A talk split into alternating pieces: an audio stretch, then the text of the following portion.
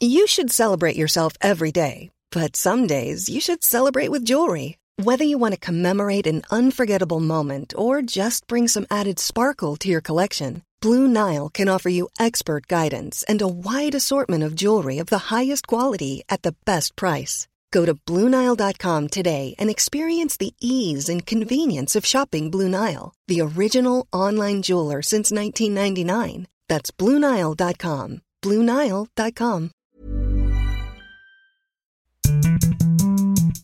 Bonjour à toutes et à tous, bienvenue dans Elles ont osé, proposé par Les Échos. Elles ont osé et elles ont réussi. Elles, c'est nous. Nous, audacieuses, ambitieuses, résilientes, expertes, puissantes, courageuses, peu importe. Nous, tels que nous sommes, libres, avec nos choix, nos actions, notre impact. Dans ce podcast, vous entendrez le regard croisé de deux femmes inspirantes qui ont su saisir les opportunités de la vie, deux parcours, deux chemins qui forcément se croisent. Vous découvrirez leurs moments clés pour aller toujours plus haut, être à leur juste place, guidés par leur envie de contribuer à un monde meilleur. Merci d'être avec nous. Je suis Marie-Éloi, entrepreneure, présidente de plusieurs réseaux féminins Femmes des territoires pour créer son entreprise, Bouge ta boîte pour faire du business avec du sens et Bouge ton groupe pour les femmes cadres et managers. Aujourd'hui, je reçois deux femmes à l'énergie et au charisme contagieux qui, après une longue période d'études, ont chacune choisi d'écouter qui elles sont vraiment, en transformant leur audace, leur expérience, leur différence en entreprise à forte croissance. Elles ont inventé leur propre chemin à force de détermination et de discipline pour donner le meilleur d'elles-mêmes à notre société. Et devenir la meilleure version de soi-même, c'est d'ailleurs le mantra de Pauline Legnaud, Bonjour Pauline. Bonjour Marie. Vous êtes la fondatrice de la marque de joaillerie Gemio et du podcast Le Gratin qui représente aujourd'hui tout un univers. En quelques chiffres, Gemio, c'est une cinquantaine de collaborateurs, un million d'euros de résultats nets, 20% du chiffre d'affaires à l'international. Le Gratin, c'est 300 000 écoutes et déjà 2000 clients pour les formations que vous proposez. C'est bien ça? Oui, c'est ça. Bonjour Marine Cotier-Slous. Bonjour. Alors vous êtes CEO et cofondatrice de Lucine, une start-up d'une quarantaine de salariés spécialisée dans les thérapies digitales, les DTX. Alors retenez bien cet acronyme car c'est un secteur qui a le vent en poupe, les DTX. En clair, Lucine, c'est une application pour soulager les douleurs chroniques. Et comment ça marche? Eh bien, vous utilisez un questionnaire, la reconnaissance faciale, vocale et posturale pour vous proposer en quelques minutes des sons, des images par exemple, qui vont agir sur les hormones du cerveau et s'éprouver diminuer la douleur. Vous venez d'ailleurs de réaliser la plus grosse levée de fonds en début de projet dans le secteur des DTX au niveau mondial, 5 millions et demi d'euros. Bravo, et on en reparlera tout à l'heure. Ensemble, Pauline Legnaud, Marine Cotier-Slous, j'espère qu'aujourd'hui on vous donnera envie, à vous qui nous écoutez, de sortir des chemins tracés pour vous, pour révéler votre puissance interne et la mettre au service du plus grand nombre. Pauline Legnaud, on commence avec vous. Et avec plaisir. D'abord, un grand merci de nous accueillir puisque ce podcast est enregistré chez vous. Et oui. Et vous avez accepté de partager avec nous, pour commencer, deux moments clés. Deux jours où votre vie a basculé. Le premier jour où vous sortez de l'ENS, l'École normale supérieure, une des institutions les plus prestigieuses de France. Vous en sortez avec un diplôme d'agrégé d'anglais. Et là, la recherche, ça vous dit pas trop. Vous vous destinez à passer euh, le concours de l'ENA. Exactement, parce que j'avais déjà fait beaucoup d'études, mais ça me suffisait pas. non, blague à part, euh, je m'étais lancée dans la voie euh, littéraire euh, tout simplement parce que j'aimais les lettres. Et je pense par biais familial, notamment parce que mes parents n'ont pas fait d'études. je pense j'avais envie de faire plaisir à mes parents et surtout je voyais la fierté chez mon papa notamment, qui lui-même, bah voilà, a son bac et puis c'est tout. Et donc, bah, c'était ma fille va faire normal sup. Et j'ai travaillé énormément pour y arriver. Et j'avoue, quand je suis rentrée, ce qui est bizarre, c'est que le paradoxe, c'est que j'étais pas particulièrement heureuse en réalité, puisque je, je ne savais pas du tout pourquoi j'y étais si ce n'est euh, pour faire plaisir en réalité aux personnes que j'aimais. Et donc, je passe le concours de l'agrégation. Sincèrement, c'est quand même pas si facile. Euh, c'est beaucoup de travail. Donc, je m'engage là-dedans et je me rends compte mais que je veux pas enseigner, que c'est pas fait pour moi. C'est un métier qui est très difficile. Il faut avoir une vraie vocation. Donc, je me dis mais qu'est-ce que je vais bien pouvoir faire? Je suis dans le secteur public. Et donc là, bah, je redemande à mon père qui me dit mais passe l'ENA Évidemment, évidemment. Parce que c'est le Graal, c'est ça? Parce que c'est le Graal et que c'est l'étape d'après. C'est ce que je fais. Et vous savez, j'en blague un petit peu maintenant, mais à l'époque, euh, j'avais vraiment un recul, mais, mais, mais, mais, mais nul, nullissime. Et donc, donc je me dis bah oui, il a raison, je vais passer l'ENA, ça va donner un sens à ma vie. Je travaille encore comme un chien et j'arrive miraculeusement à passer les écrits et donc là je me retrouve au grand oral. Le grand oral, donc c'est un espèce d'entretien de personnalité géant, mais beaucoup moins sympathique que là euh, en ce moment, puisque vous avez neuf, neuf personnes devant vous qui vous euh, criblent de questions. Et globalement, ce qui se passe, c'est que ben ils me posent que des questions sur euh, les derniers films que j'ai vus, mon livre préféré. Je me dis waouh, super, il m'aime bien, ça s'est bien passé. Bah pourtant, quand je reçois la note, j'ai un 2. 2 sur 20. Donc ça, la. C'est assez radical, parce que c'est en plus l'épreuve qui a le plus grand coefficient, et donc évidemment, euh, je ne suis pas admise. Sur le coup, c'est extrêmement dur. Je me dis, mais 2 sur 20, c'est vraiment rédhibitoire. Ça veut dire que c'est une note, ils ne veulent pas de moi. Et donc ça a été une période euh, intéressante parce que j'ai en gros fait une espèce de dépression parce qu'en plus c'est public, c'est annoncé euh, voilà sur leur site internet donc personne ne m'appelle pour me demander si je l'ai eu. Évidemment tout le monde est au courant que je l'ai foiré. Vos parents? Mes parents euh, bah, sont désespérés. Mon père me dit bon bah c'est pas grave tu le repasses. et donc il lâche pas. Voilà.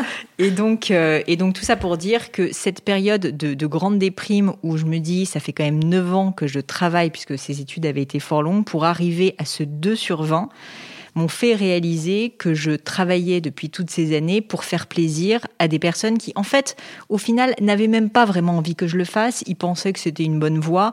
Ils m'avaient poussé gentiment, mais c'était pas non plus, si vous voulez, euh, forcené, quoi. C'était pas un rêve pour vous. C'était pas vous vraiment. Mais moi, c'était absolument pas mon rêve. Et donc, c'est le jour où j'ai réalisé que je vivais le rêve de mes parents, ou en tout cas que je pensais, c'est même ça le pire, vivre le rêve de mes parents, que je me suis dit, mais en fait, il faut que je commence à me poser la question, qu'est-ce que je veux moi?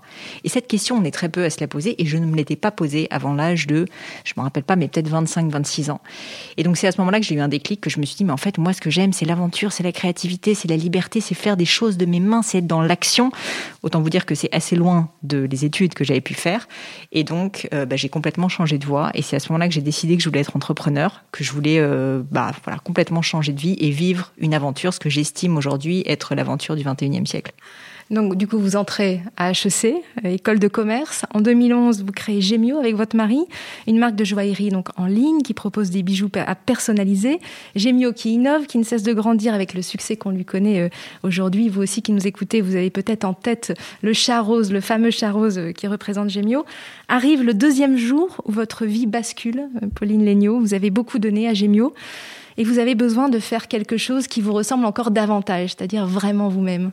C'est vrai, bah, je m'étais lancée dans cette voie de l'entrepreneuriat avec énormément de passion et je pense euh, quand on fait ça, bah, on compte plus son temps. Moi, j'ai travaillé euh, comme nous tous, hein, mais énormément. On travaillait sur cette table d'ailleurs euh, chez Gemio jusqu'à 7 personnes pour la première année.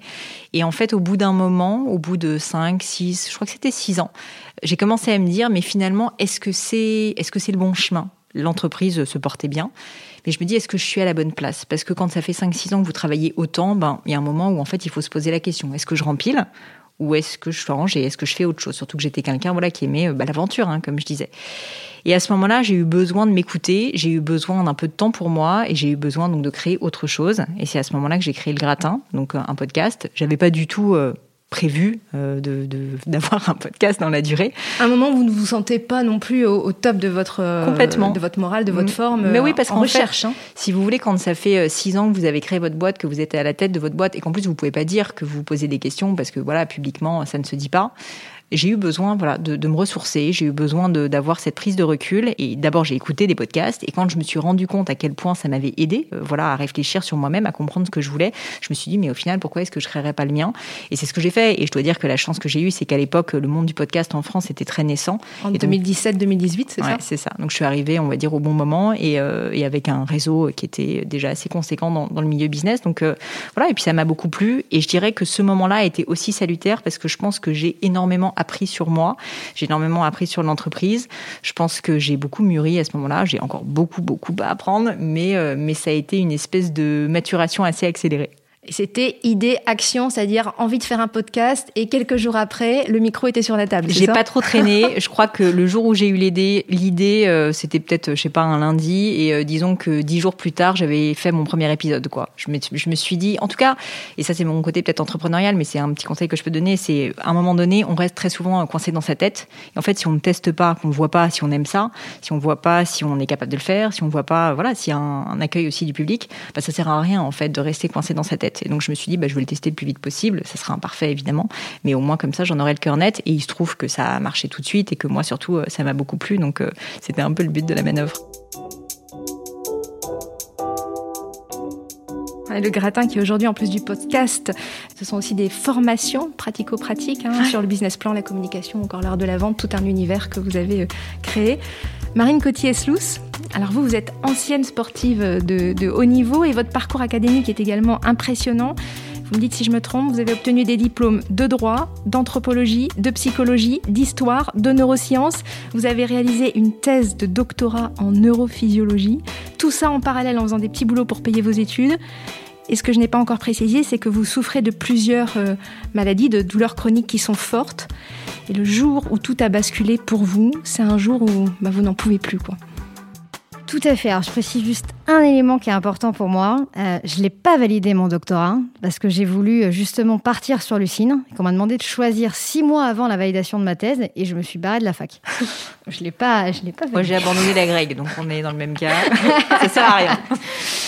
Euh, oui, effectivement, euh, un, jour, un jour, euh, voilà, très, très particulier pour moi. Ça faisait des années en fait que j'avais mal, des années que j'avais le corps en souffrance, que je rencontrais professionnels de santé sur professionnels de santé, spécialistes sur spécialistes, qui à chaque fois ne me trouvaient rien, et avec une une position, je dirais, de chacun qui, à un moment donné, quand on trouve rien, c'est qu'il y a forcément quelque chose. Ça s'appelle une maladie de l'esprit.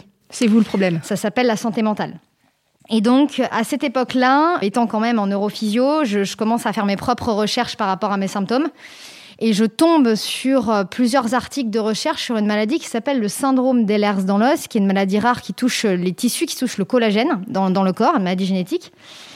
Et quand je, lis euh, la symptologie, je me dis quand même, ça me ressemble pas si mal, quoi.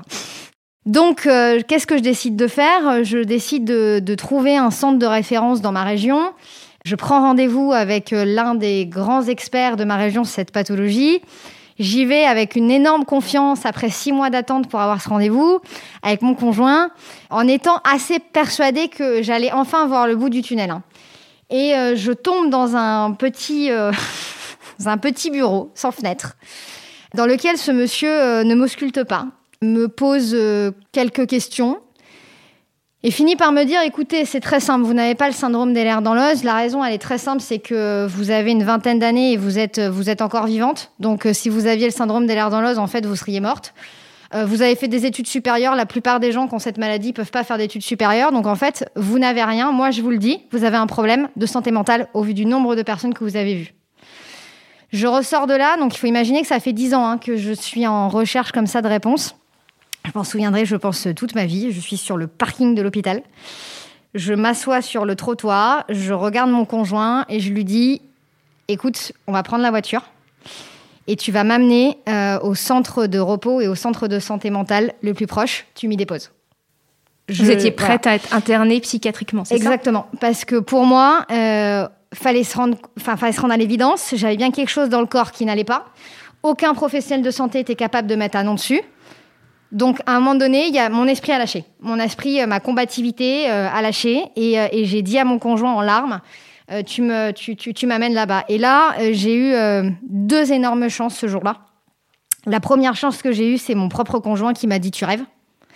C'est pas dans ta tête. Moi, je te connais. Ça fait plusieurs années qu'on est ensemble. C'est pas dans ta tête. Ils n'ont pas compris et on va trouver ce que c'est. Donc, tu lâches pas. Et la deuxième chose euh, dont il a une idée merveilleuse à ce moment-là, euh, c'est que j'avais pris quand même un deuxième rendez-vous avec un autre spécialiste sur Paris du syndrome des lèvres dans l'os. Sauf qu'il y avait deux ans d'attente pour avoir ce spécialiste. Et euh, il me dit, écoute, bouge pas. Il prend son téléphone, il appelle le secrétariat de ce spécialiste sur, Paris. Je sais pas ce qu'il se dit. il me passe juste le téléphone et il me dit, s'il te plaît, prends le téléphone. C'est le spécialiste sur Paris qui veut te parler. Je prends le téléphone, le spécialiste du coup de Paris me parle, je suis en pleurs, hein, c'est complètement euh, irraisonné, je dis les trucs, enfin vous imaginez la situation, je suis vraiment dans, tous mes états émotionnels. Et ce spécialiste, il reste deux heures au téléphone avec moi. Deux heures où en fait, qu'est-ce qu'il fait? Bah en fait, il fait son boulot de clinicien, c'est-à-dire il pose un diagnostic à distance. Et il me dit deux choses au bout de ces deux heures-là. Déjà, on va pas se voir dans un an et demi, on va se voir le mois prochain, première chose. Deuxième chose, vous allez rentrer chez vous et vous allez vous dire une chose qui est importante, vous allez n'écouter que moi, vous n'êtes pas folle. vous avez le syndrome des lèvres dans l'os. La personne que vous avez rencontrée est juste pas formée sur la typologie du syndrome des lèvres dans l'os que vous avez. Et vous n'êtes pas folle et vous allez vous le répéter jusqu'à qu'on se voit. Ça, ça a été là, vraiment quelque chose qui m'a beaucoup impacté personnellement, où je me suis rendu compte que, que bah déjà, j'étais pas folle, donc il fallait peut-être que je m'écoute. Ça, ça m'a donné beaucoup de force là-dessus. Ça m'a donné beaucoup de force de voir que les gens aussi qui nous entourent et qui nous aiment nous évitent de faire beaucoup de conneries quand on est au fond du trou. Et ce qui a enclenché Lucine, vraiment de manière définitive, c'est qu'à cette époque, donc un mois plus tard, je vais dans ce, c'était à, l'hôpital Dieu à Paris. À l'époque, il était, il était là-bas. Maintenant, il a, il, a bougé. Et c'est un monsieur euh, qui a voué sa vie à cette maladie. Et c'est un monsieur euh, qui, de 7 h du matin à 23 h le soir, reçoit des patients. Et je rentre dans, dans une espèce de sous-sol à l'Hôtel Dieu. Je sais pas, il est 8 heures du matin, on doit être quoi 25, 30 patients à attendre d'avoir un rendez-vous avec lui et, ça s'enchaîne et ça s'enchaîne. Et je vois tous ces patients d'âges différents, des bébés, des enfants, euh, des ados, des, des, adultes, des hommes, des femmes, de classes sociales différentes en fait, qui ont cette maladie, qui souffrent parce que c'est vraiment le, point de jonction en termes de symptologie de, de toutes et tous, c'est qu'on souffre dans notre corps en permanence. Et je vois que tous ces gens-là n'ont pas de solution. Et je vois en fait qu'au-delà de moi, ce que j'ai vécu, on est des millions à vivre la même chose. Et là, j'ai eu une espèce de, de à souffrir, c'est ça, de douleur chronique. À, souffrir de douleur chronique tous les jours. Et là, il y a une espèce cette image-là aujourd'hui euh, où je vois tous les gens souffrir, où je, vois des, je voyais des gamines de 16 ans en fauteuil roulant, incapables de se lever sur ses jambes tellement qu'elle avait mal. Et avec un, professeur où du coup, moi, j'étais spécialiste dans la douleur en neurophysiologie, je lui demande qu'est-ce que vous faites des douleurs? Et il me dit j'ai pas de solution. Et là, je me dis ok, tu peux pas rester sans rien faire en fait. C'est pas possible. Avec tout ce que tu as fait dans la douleur et tout ce que tu as fait en termes de recherche, tu peux pas juste dire c'est pas grave, on continue comme ça. Et ça, pour moi, ça a été un vrai point de, de bascule. Parce que encore aujourd'hui, quand ça va pas et que j'ai envie de lâcher Lucine, et ça arrive très souvent, cette image-là, elle me quitte pas en fait. Et depuis, Lucine a fête ses 4 ans aujourd'hui. Euh, le 6 mars, on fête nos 4 ans. Pauline Legnaud, Marine Cotier-Slous, vous avez plusieurs points communs, outre votre énergie. Vous avez créé à partir de zéro donc des entreprises à forte croissance qui sont euh, innovantes dans leur domaine. Et on sait encore qu'on en est euh, qu'au balbutiement, notamment pour les thérapies digitales. Donc des entreprises à forte croissance avec les défis qui vont avec, notamment managériaux. Autre point commun, vous avez noué directement des liens très forts avec vos clients, vos communautés.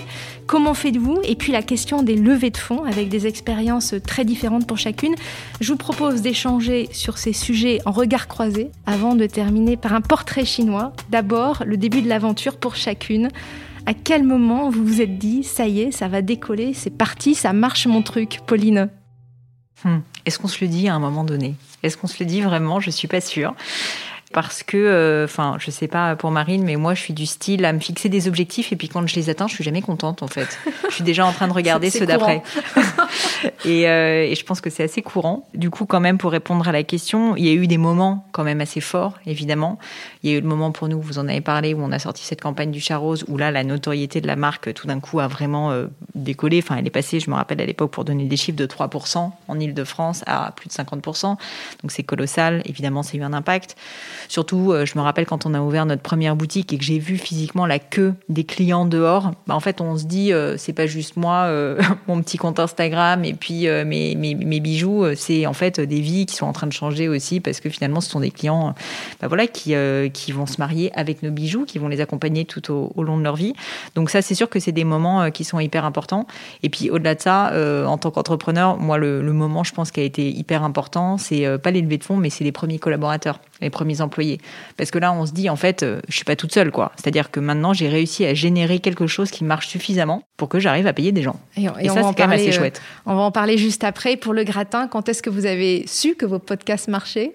Comment? Euh, Pour le gratin, quand est-ce que j'ai su que ça, ça marchait? Une fois de plus, hein, c'est très subjectif comme question, mais je je pense que quand j'ai commencé à avoir des personnes qui me contactaient, qui me disaient qu'ils écoutaient le gratin, euh, notamment certains de mes invités, euh, je pense à Christophe Michalak, euh, Fred Mazzella, qui, écoutent le, gratin, ça c'est vrai que c'est chouette parce que je me dis, c'est pas pour citer des noms, mais c'est je me dis en fait, c'est pas uniquement ma communauté, ce sont des personnes en dehors en fait de ce que je côtoie au quotidien, qui en ont entendu parler, qui ont trouvé ça suffisamment intéressant pour régulièrement le, consommer. Et donc ça, c'est vrai que c'est hyper sympa de se dire ça. Et vous, Marine, quand est-ce que vous êtes dit, en fait, ça marche? Surtout que vous, c'est plus des patientes finalement que des clients? Euh, tout à fait. Alors peut-être avant de répondre à la question, moi je te, je, te confirme, c'est comme ça que je t'ai connu. en, en, en, écoutant, en écoutant ce que tu faisais sur euh, sur Instagram et, euh, et notamment avec les podcasts. Et heureusement qu'il y a des gens comme toi qui partagent ce genre d'informations. Et je suis très impressionnée d'être avec toi aujourd'hui parce que je me dis waouh, surtout pas. Parce que là on a on a une bosse de, de la com et tout, donc ouais, je, je, je, prends je prends un cours là en direct. Donc voilà, je, voulais le dire, mais en tout cas tes, tes podcasts c'est clair sortent aussi de voilà de ta, de ta communauté parce que du coup moi ça m'a aidé dans mon propre secteur. Donc voilà c'est c'est écoute le plus beau compliment que tu puisses me faire. C'est super. Voilà, je voulais te le dire. Euh, sur la question de quand est-ce que j'ai su que ça marche, euh, il y a eu deux moments. Il y a eu un premier moment où quand même on parle d'une solution qui est censée soulager les gens via le téléphone portable. C'est un peu fumé hein, quand même hein, comme idée à l'origine. Et moi, il y a deux éléments pour moi qui étaient des éléments d'indicateurs pour me rassurer.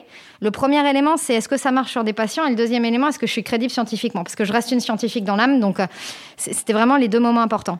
En 2017, je fais un espèce de prototype... Euh, pourri. Euh, voilà. Vous m'avez dit pourri au téléphone. pourri, euh, qui tient pas la route. Et malgré tout, je teste ça sur des patientes atteint alors principalement des femmes, parce que j'ai tendance à aller euh, quand même sur cette communauté de patientes. Et euh, beaucoup de femmes atteintes d'endométriose, de fibromyalgie, euh, des, maladies dans lesquelles il n'y a pas de traitement en fait d'un point de vue médicamenteux de manière classique. Et même les accompagnements, je dirais, plus légers fonctionnent pas très bien. Et on fait un test à l'arrache de cette solution. À l'époque, ça dure 5 minutes de, casque de réalité virtuelle qu'on met, qu'on met sur le, le bout du nez de la patiente. Et cette patiente-là me dit Waouh, mes douleurs ont diminué. Bon, je dis ok, c'est cool, je le note, tout va bien, quoi, c'est super. Euh, et le plus intéressant pour moi, c'est que quatre jours après, euh, je reçois un mail dans ma boîte aux lettres euh, dans laquelle elle me dit En fait, je voulais juste vous dire que pendant quatre jours, j'ai pas eu de douleur. C'est la première fois en 20 ans que ça m'arrive. Ce mail-là, j'étais tellement fière que je l'ai partagé à tous mes collaborateurs. Parce que je me suis dit, là, les gars, même si on n'a pas de preuves scientifiques, on s'en fout. Il y a déjà une patiente qui, explique que pendant quatre jours, elle a une vie normale, en fait. Donc, euh, on, a, on, a, on a gagné un truc, là. Il se passe quelque chose. Enfin, je me suis vraiment dit ça. Il se passe quelque chose. Et euh, un an plus tard, quasiment, en plus, c'était fou, parce que c'était quasiment jour pour jour, un an plus tard, je vais au Québec et je rencontre un monsieur qui s'appelle le professeur Serge Marchand. Euh, qui est le gars qui a travaillé sur tout ce que j'ai fait d'un point de vue scientifique en fondamental pendant 35 ans. C'est, je sais pas, quand on est dans la musique, c'est, Prince, quoi. c'est, une espèce de, Voilà. Et déjà, il accepte de me rencontrer, ce que je trouve complètement fou. Je fais le rendez-vous avec lui. Et là, il me dit Comment ça se fait que j'y ai pas pensé? Et là, je me dis Ok, il est en train de se passer un truc. Et plus important que ça, bah, ce monsieur-là, maintenant, c'est mon, mon directeur scientifique. Il a quitté son poste au Québec et il bosse pour nous. C'est trop beau. Et en plus, ça amène vers la transition, vers le management, parce que comment on passe d'une entreprise où on est finalement tout seul au démarrage, l'une comme l'autre, et puis tout d'un coup, 40, 50 salariés, comment on apprend ça? Est-ce que vous avez un, moment clé à partager avec nous, Pauline? Bah, on apprend euh, surtout en se trompant, je pense qu'on peut le dire, en se plantant, en faisant énormément d'erreurs, euh, parce que malheureusement, même si je, suis la première à dire qu'on apprend beaucoup avec des podcasts, euh, le terrain ne remplace rien. C'est-à-dire que euh, c'est aussi euh, à force d'expérience, hein, tout simplement, quand on s'est cassé les dents parce qu'on a embauché les mauvaises personnes, on a embauché des personnes qui nous ressemblent au lieu d'avoir des personnes qui sont faites pour le job, parce qu'on a mal défini la fiche de poste, parce que euh, quand la personne ne fait pas le job correctement, bah, on n'ose pas lui dire. Enfin, toutes ces erreurs-là, moi, je les ai commises. Ça fait dix ans maintenant que je fais ça, donc j'ai eu bien le temps d'en faire. Je pense que je vais encore en faire beaucoup, mais je pense que c'est pas mal comme ça qu'on on apprend.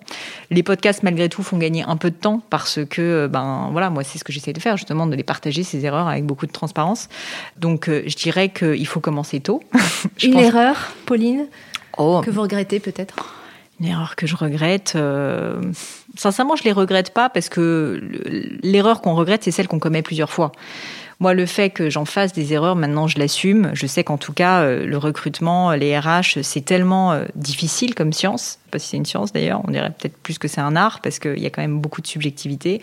Euh, je dirais que je que c'est tellement difficile qu'on peut pas, euh, voilà, on peut pas être né euh, bon manager. Et je dis souvent, on ne naît pas bon manager, on le devient, mais on le devient à force de se casser les dents. Enfin, il faut être assez clair là-dessus. Il y a des personnes qui sont naturellement plus douées que d'autres, je pense, mais malgré tout, c'est très difficile. Donc honnêtement, des erreurs, j'ai pas envie de pas donner d'exemple concret, mais ne pas avoir recruté les bonnes personnes parce qu'en fait, j'avais mal défini la fiche de poste et du coup, je me suis juste dit, ben, je suis en galère, j'ai besoin de quelqu'un et donc j'ai pris entre guillemets la personne qui avait l'air la plus motivée, mais en fait qui correspondait pas du tout au rôle, ou prendre des personnes qui étaient des amis, juste parce que c'était des amis et que j'allais bien m'entendre. Mais j'ai fait toutes les erreurs. Moi aussi, j'avoue. N'oublions pas que je me suis quand même associée avec mon mari. Hein. donc, euh, en l'occurrence, ça marche bien. Mais, euh, mais voilà, donc des erreurs, on en a commis énormément. Mais euh, voilà, je dirais que ce qu'il faut, c'est juste, ben, en fait, assumer quand on fait des erreurs, et, surtout essayer de ne pas les reproduire. C'est ça le plus important et on finit quand même un petit peu par apprendre. Et aujourd'hui, sincèrement, je suis pas du tout parfaite en management, mais je pense être devenue un bon manager et plutôt savoir bien recruter. Je commettrai toujours des erreurs, mais bon, c'est comme ça. Et vous, Marine? Euh, alors moi, je suis un très mauvais manager.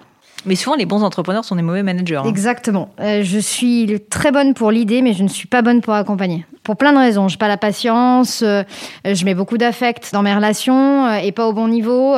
et ça me bouffe. C'est humainement aussi. Moi, je rentre le soir, je déconnecte pas. Du coup, j'arrive à déconnecter de mon boulot d'entrepreneur ou de leader, mais j'arrive pas à déconnecter de mon boulot manager. C'est des choses qui peuvent me bouffer tout le week-end, quoi, d'un point de vue humain. Donc, je suis vraiment pas faite pour ce job-là. Et du coup, bah, j'ai fait un milliard de conneries forcément. Moi, je, je, c'est la manière dont je l'ai vécu.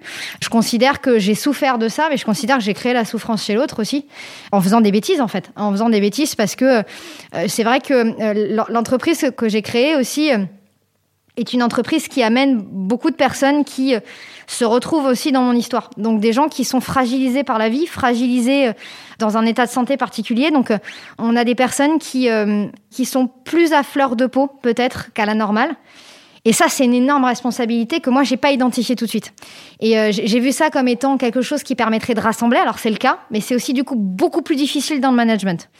Et du coup, il est vrai que moi, euh, l'entreprise au début, euh, et je te rejoins parce que j'ai cofondé ma société avec ma famille aussi, donc je te rejoins complètement, c'était famille, amis, et, les gens qui rentraient, c'était presque une deuxième famille que j'étais en train de construire.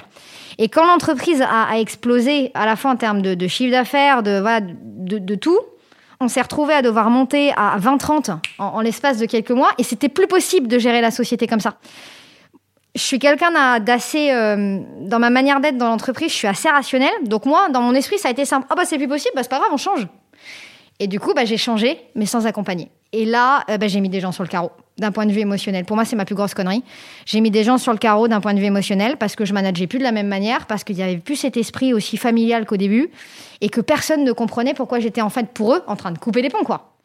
Et ça, ça a été extrêmement dur. Quand je m'en suis rendu compte, c'était trop tard. Le mal avait été fait au niveau de ces collaborateurs. Et je pense, je le, dis et je, l'assume, je pense que ces gens-là m'en voudront pendant encore longtemps parce que ça a touché trop profondément euh, émotionnellement en eux.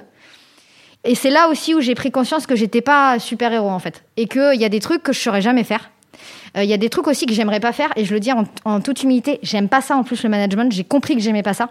Et du coup, j'ai compris surtout que je devais me faire entourer. C'est à ce moment-là que j'ai pris un coach dirigeant parce que honnêtement, euh, émotionnellement, j'étais quand même très border. J'étais très très mal émotionnellement. De vivre ça, je reste quand même un être humain. Euh, je me suis, euh, j'ai commencé à structurer une équipe pour avoir des managers qui aiment ça, premièrement, qui sont pas bouffés émotionnellement aussi par ce qu'ils vivent, hein, parce que c'est difficile de gérer les, les, les, émotions des autres et surtout qui sont bons, quoi. Ma vision de mon boulot a vraiment changé à ce moment-là en mode mais en fait je veux pas être Wonder Woman, moi je veux pas tout faire dans ma boîte, ça m'intéresse pas. Hop hop hop hop hop, qu'est-ce que tu es en train de faire? Et c'est en faisant cette grosse bêtise de management que j'ai compris ça en fait.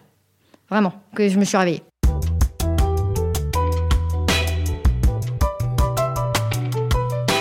Un point commun également, votre lien fort avec euh, vos clients patientes pour Marine, votre communauté impressionnante euh, côté Pauline, 90 000 abonnés sur LinkedIn, 50 000 sur Instagram si je me trompe pas quelques mots sur justement pourquoi ce lien fort et, ce que ça vous demande comme discipline Parce que euh, quand je vois Pauline que vous postez euh, une ou deux vidéos euh, par jour ou par semaine, plus des podcasts deux par semaine, ça demande une discipline de vie pour toutes les deux qui est extrêmement forte, qui s'apparente presque à celle d'un sportif de haut niveau. Comment vous faites? Pour entretenir cette communauté et gérer tout ça Je te laisse démarrer, là, c'est toi la papesse, là. Écoute, non, non, pas du tout. Mais moi, je, en fait, moi, c'est venu un peu par hasard. Hein. J'avais pas prévu euh, d'être présente sur les réseaux sociaux. D'ailleurs, pendant longtemps, j'y étais pas. Euh, moi, j'ai lancé, je pense, mon compte Instagram il y a donc deux ans et demi à peu près avec euh, le gratin et LinkedIn. Bah, j'étais dessus, mais je veux dire, comme nous tous, quoi. Je veux dire, je faisais rien dessus. Et en fait, ce qui s'est passé, c'est intéressant, c'est que quand le podcast a démarré, j'ai commencé à recevoir des messages. Mais je pense que toi, t'en reçois tout le temps. C'est un peu la même histoire. Des messages de détresse, des messages de personnes qui me disaient qu'elles étaient paumées, qu'elles savaient pas quoi faire, des étudiants, des jeunes qui savaient pas quoi faire comme études, qui se reconnaissaient du coup dans mon parcours, pas forcément parce qu'ils avaient fait toutes ces études, mais parce qu'ils se disaient mais moi aussi j'ai 25 ans et je suis paumé, des personnes beaucoup plus âgées en reconversion, des managers qui savaient pas manager, enfin plein de gens, plein de gens en fait qui souffraient d'une situation euh, professionnelle inconfortable, beaucoup d'entrepreneurs évidemment, et du coup ces messages-là, ça m'a donné envie de faire plus quoi pour eux, parce que je me suis rendu compte que si ça les aidait et moi-même j'avais bénéficié de ça, en fait. C'est la même histoire avec le podcast, c'est ça qui m'avait sorti de mon espèce de petite dépression. Bah, finalement, je me suis dit, euh, il faut que je fasse plus, quoi. Et donc, je me suis organisée en construisant une équipe parce que le gratin aujourd'hui, c'est quatre personnes. Donc, moi, je, je, je dis ce que j'ai à dire, mais j'ai des personnes qui m'organisent mes rendez-vous, j'ai des personnes qui font mes vidéos, j'ai des personnes qui font mon montage. Enfin, voilà, c'est une équipe, en fait, maintenant. Et donc, quand vous dites que je fais beaucoup de vidéos, beaucoup de contenu tous les jours, c'est vrai. Mais aujourd'hui, si je suis honnête avec vous, c'est moi qui décide, de, entre guillemets, de ce que je vais dire parce que c'est toujours ma parole. Mais par contre, il y a un planning éditorial qui est décidé et validé en amont avec mon équipe en fonction justement de tous les messages entrants de ma communauté. Et donc, en fait, il y a vraiment un énorme travail qui est fait par beaucoup d'autres personnes que moi. Et la raison pour laquelle j'y arrive aujourd'hui, c'est justement parce qu'avec mes 10 ans d'expérience chez Gemio, maintenant construire des équipes, je sais le faire. Et donc, euh, et donc bah, c'est un outil que j'utilise pour essayer d'avoir un maximum d'impact. Parce que ce qui compte pour moi avec le gratin, c'est pas juste euh, d'avoir une communauté. Je m'en fous en fait d'avoir une communauté. C'est si je peux à un moment donné, et je pense que Marine, enfin c'est pour elle c'est encore puissance 1000. Évidemment, je peux pas dire une seconde que moi c'est le même niveau, mais avoir un impact que j'appelle horizontal et vertical, c'est-à-dire sur beaucoup de monde. Ça c'est euh, l'horizontalité et verticale, c'est-à-dire en profondeur. Quand quelqu'un m'envoie un message pour me dire j'ai changé de job à cause de toi, j'ai décidé d'entreprendre, j'ai quitté mon mec, j'ai peu importe, mais j'ai pris une décision et j'ai agi et moi, honnêtement, c'est ça qui fait que je me dis, je veux faire encore beaucoup plus de contenu. Je veux faire plus parce que si ça peut aider des gens à se bouger, à, prendre conscience d'eux-mêmes, mais en fait, c'est gagné, c'est jackpot pour moi. Et ça demande une discipline forte, hein, de... ça demande beaucoup d'énergie. Une organisation, une organisation. Mais de l'énergie, j'en ai pas mal. je vois. Marine euh, je, suis, euh, je, suis à l'étape d'il y a deux ans pour toi. C'est-à-dire que en ce moment, je suis depuis à peu près un an, euh, je suis sursollicitée, que ce soit par des patients, que ce soit par des professionnels de santé. Euh, un peu sur ce que tu disais, c'est-à-dire avec des patients qui expriment euh, je sais pas quoi faire avec mes souffrances, comment t'as fait, comment voilà, qui en plus, vu que j'ai une maladie rare, j'ai beaucoup de personnes de cette maladie qui mmh. savent pas trop comment s'orienter. Je suis atteinte aussi d'une endométriose, donc autant te dire que ça ouvre aussi voilà, beaucoup la parole aux femmes sur les douleurs féminines intimes. Et en fait, je me retrouve avec des patients, des professionnels de santé, des politiques aussi, des entrepreneurs aussi euh, féminines euh, dans le secteur qui est, le mien, la pharma, qui est très difficile pour une femme. Et en fait, je, suis dans la situation, euh, toi, il y a deux ans, de mince, j'ai plein de gens qui sont en train de me contacter. Et j'ai pas encore la discipline pour répondre. je suis dans cette étape-là aujourd'hui. Mais il faut pas que tu aies la discipline. Je pense qu'il faut que tu saches dire non. Enfin, moi, vraiment, s'il y a un, enfin, je sais pas, je me permettrai pas de te donner des conseils, mais si j'ai appris quelque chose pour moi, c'est qu'en fait, je suis obligée d'énormément prioriser, mais vraiment énormément. Donc, j'apprends à dire non à, sincèrement, 90% des sollicitations et je, je, réponds euh, à celles qui sont euh, les plus, les plus impactantes, en fait, tout simplement. Là, on est en train, euh, on est en train de, de, structurer un petit peu actuellement, de structurer tous les types de demandes qu'on a on s'est rendu compte qu'on avait, par exemple, sur les demandes patients, beaucoup de demandes identiques. Donc, on fait un peu le travail chez tu as fait d'identifier, en fait, de pouvoir répondre à ces patients. On n'a pas encore choisi euh, notre format. On se passera vidéo, podcast, fondation d'entreprise. Euh, c'est en train, là, d'être pleinement réfléchi pour justement pouvoir euh, encore plus accompagner tous ces gens qui me contactent, apprendre à dire non quand soit l'entreprise ou moi, on n'a vraiment pas de plus-value. Mais euh, on est vraiment dans la phase de construction et c'est aussi pour ça que je me suis mis il n'y a pas très très longtemps sur les réseaux, notamment Instagram, parce qu'en fait, notamment sur le syndrome de l'air dans et l'endométriose, les femmes les plus touchées sont les femmes en fait assez jeunes, entre 15 et 25 ans, euh, et, et c'est elles qui me contactent le plus, c'est LinkedIn et Twitter. Ouais, elles s'en foutent. Elles sont clairement pas dessus. Donc, euh, du coup, voilà, je, je, suis à l'étape de, de, réflexion et euh, je prends ton conseil de ne pas répondre à, à, à tout le monde et de ne pas dire oui, parce que je suis un peu une, une première de la classe, donc j'ai un peu envie d'aider tout le monde et au détriment de moi, donc je prends ton conseil. Ça aussi, c'est très classique, je pense. Le temps file. Euh, un mot chacune sur vos expériences de levée de fonds qui ont été très différentes. Marine, Marine 5 millions et demi, la plus grosse levée de fonds au niveau mondial. Difficile. Très long. Long, difficile, euh, difficile. Plonger dans un monde inconnu Ouais, plonger dans un monde inconnu. En plus, je me suis mis des niveaux de difficulté supérieurs parce que je suis partie sur euh, un montant, euh, le plus gros montant de levée de fonds en CID, euh, même en comparaison à ce qui peut se passer en Asie ou aux États-Unis. Je me suis mis en difficulté que ça soit que des fonds français pour démarrer. Je me suis mis en difficulté que j'ai autant de femmes investisseurs que d'hommes investisseurs. Donc, je me suis mis beaucoup de difficultés au, au démarrage, mais parce que c'était ce que je voulais que ma boîte représente en termes de valeur. Dans l'entrepreneuriat, il était hors de question que ma boîte finisse achetée par un groupe pharma. En tout cas, c'est pas du tout ce que j'ai ce que j'ai en tête. Donc, il devait dès le départ, en fait, cette levée de fonds, elle devait envoyer un message. Elle devait envoyer un message de je suis pas la petite start-up française qui va rester chez elle. Ça, c'est la première chose. Je suis une entreprise industrielle innovante pharmaceutique qui va arriver sur les marchés internationaux. Donc ça, c'était la première chose que je voulais dire. La deuxième chose, c'était, avec cette levée de fonds, euh, diversité, inclusion, place des femmes.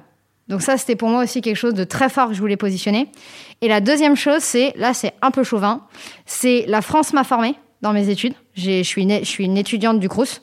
Euh, j'ai eu des fonds d'amorçage pour démarrer. La pharma, ça coûte horriblement cher. Euh, et la France a été là. Indépendamment des couleurs politiques, on s'en fout, c'est pas le sujet. Le sujet, c'est de dire que mon pays a été là pour me permettre d'être là aujourd'hui. Et ça, c'est une réalité. Et je peux pas aller lever des fonds aux États-Unis alors que ça commence à marcher. C'est pas possible, ça. Et donc, difficile. voilà. Donc un, d'autant plus gros bravo, surtout que vous avez commencé au tout démarrage avec des campagnes de crowdfunding qui n'ont pas marché, des galas de charité. Enfin, vous avez vraiment essayé tout avant euh, d'arriver euh, à la levée de fonds. Et vous, Pauline? Alors nous, chemin euh, particulier, et euh, déjà je voulais euh, donner toute mon admiration à Marine parce que franchement, déjà, le, le c'est pas, je peux dire projet parce que c'est dévalorisant, mais l'entreprise, le projet d'entreprise, la mission mérite évidemment qu'on y passe du temps et qu'on y investisse. Je tiens juste à dire qu'en fait, les levées de fonds, c'est pas une fin en soi, et je pense que Marine, elle, elle n'a pas entre guillemets le choix. Parce que quand on est dans la pharma, ça coûte très cher c'est comme ça, c'est de la recherche fondamentale. Et euh, moi, le message que je veux faire passer, c'est que toutes les personnes qui nous écoutent euh, se disent que là, bah, Marine, c'est un cas particulier et qu'en fait, c'est pas le cas de toutes les startups françaises ou de toutes les entreprises françaises. Nous, avec Gemio, on a commis des erreurs, comme d'habitude, et notamment, enfin, je, ne le regrette pas une fois de plus parce que j'ai appris, on a levé des fonds, on a levé autour de 4-5 millions, 4 millions et demi à peu près, avec des fonds d'investissement et ça se passait pas mal. Mais en fait, on a une marque de joaillerie, on n'est pas une startup. C'est pas la même chose. Et donc, ce qu'on a fait, c'est qu'on a racheté notre fonds. Et donc, aujourd'hui, on euh, on est majoritaire au capital et j'en suis très fière. Et on est une boîte rentable et on a fait ce choix-là qui était d'ailleurs un peu incompatible avec euh, sincèrement la vision de nos, fonds, hein, parce que eux ils cherchent pas la rentabilité, hein, faut dire la vérité. C'est très bien pour certaines entreprises, mais pas pour une marque de joaillerie. Alors franchement, je suis obligée de rebondir, je suis désolée. franchement, bravo, euh, bravo. même dans la pharma, on peut faire autrement. Et l'entreprise, logiquement, dans une pharma, dès la première année, tu lèves des fonds? Nous, on s'est démerdé à faire du chiffre d'affaires. On a fait 2 millions d'euros de chiffre d'affaires avant de lever des fonds. La levée de fonds, je te rejoins, est un moyen. Et bravo, bravo vraiment pour ça. Bah, le jour où tu signes le chèque, t'es pas hyper. Euh, tu te dis, euh, bon. Il va falloir rembourser maintenant. Bravo, et, tu as raison de dire aux, jeunes entreprises, et je te, rejoins, même dans la pharma, ne démarrez pas par lever des fonds, sinon vous, vous êtes, vous êtes. Euh, moi, je suis encore majoritaire à mon capital, malgré le montant parce que j'ai commencé par du chiffre d'affaires. mais c'est comme un sportif, tu vois, qui commence déjà shooter dopé. C'est ça. Est-ce qu'il va être vraiment bon ou pas? On ne sait pas. C'est ça. Je suis complètement lignée. Et je termine par un dernier chiffre qu'on vient d'apprendre. 4% d'entreprises portées par des femmes uniquement euh, dans les startups euh, aujourd'hui en France. 96% avec des équipes masculines. Donc euh, bravo à vous deux. Et il y a beaucoup de, de chemin encore à parcourir. Un portrait chinois, le conseil que vous donneriez à vous-même si vous étiez en face de vous à l'âge de 20 ans. Marine. Alors, c'est un conseil qui va vous paraître très bizarre. Hein. Change de paradigme ce que tu penses au fond de toi, c'est que l'humain est bon par nature. L'humain n'est malheureusement pas bon par nature, c'est la société qui le rend bon. C'est ça que je me dirais il y a 20 ans, à l'âge de mes 20 ans. Pauline? Je pense que je me dirais ça va aller, premièrement, parce qu'à 20 ans, j'avais pas mal de problèmes euh, dans la tête et au final, euh, au final euh, ça va quand même pas si mal maintenant. Et puis, je pense que je me dirais aussi arrête d'essayer de faire plaisir. Arrête d'essayer de faire plaisir aux autres et essaye de comprendre ce que tu veux toi. Ce qui vous ressource? La pomme de terre et le mont d'or. c'est pas mal. On m'a jamais fait ça. le chocolat, c'est vrai que ça marche aussi. Non, moi, ben, classiquement, le, sport, moi, me ressource énormément. Je, fais beaucoup de sport parce qu'en fait, j'ai la chance de pouvoir en faire et je et j'adore ça parce que ça me vide complètement. Quel sport? Course à pied, euh, je veux dire euh, un peu sauter dans tous les sens et faire des exercices, quoi, mais juste dépenser un maximum d'énergie pour, euh, pour me recadrer un petit peu. Un livre? Négociator de Merwan Meri du groupe ADN Group sur apprendre en fait que ce qui nous entoure aujourd'hui, c'est toujours des points de vue différents et donc ça s'appelle de la négociation et c'est ça qui permet d'acheter la paix quand on sait se parler. Hyper bien, je le connais pas, tu vois, ça, tu me donnes envie de le lire. Euh, moi, euh, livre, euh, un petit livre que j'aime beaucoup, qui s'appelle Ibrahim et les fleurs du Coran. Monsieur Ibrahim et les fleurs du Coran, Eric Emmanuel Schmitt. C'est une nouvelle, c'est tout petit, c'est d'une poésie folle. Et je rejoins pas mal Marine parce qu'en fait, ça nous montre que finalement, parfois, on a des idées arrêtées, des idées reçues sur beaucoup de choses, et que finalement, la vie est assez différente de ce qu'on peut croire. De quoi n'avez-vous plus peur? De moi. Moi, je pense que j'ai plus trop peur de me tromper. Et ce qui vous fait le plus euh, aimer la vie, plus que tout aimer la vie, aujourd'hui? Moi, c'est assez simple, c'est que j'ai la chance d'être euh, mariée avec l'homme de ma vie et de travailler avec. Hmm, je vais te plagier, je suis désolée. vas-y, vas-y. Bah, tant je sais pas si on a le droit, mais tant pis, on, y va. J'allais dire la même chose, euh, le regard de l'homme que j'aime. Voilà, j'ai une image dans la tête, mais le regard de l'homme que j'aime. Donc on a bien fait de vous rassembler avec l'équipe des échos parce que vous avez euh, pas mal de points communs. Merci Pauline Legnaud, merci Marine Cotier-Slous, merci à vous toutes et tous qui nous écoutez. Un immense merci à Jules Cro, nomade aujourd'hui, puisque le podcast, je l'ai dit, est enregistré chez vous, Pauline. Merci à Zaya Cassel et à la Dream Team des Échos pour l'organisation. Si vous avez aimé ce podcast, je vous remercie de le préciser avec un 5 étoiles. Cela nous aidera à continuer sur cette voie. Merci pour vos commentaires que j'ai hâte de lire. Rendez-vous dans un mois pour un nouveau podcast Elles ont osé avec les Échos. D'ici là, gardons précieusement en nous cette citation de Goethe correspond si bien à l'esprit de ce podcast. Quoi que tu rêves d'entreprendre, commence-le. L'audace a du génie, du pouvoir, de la magie.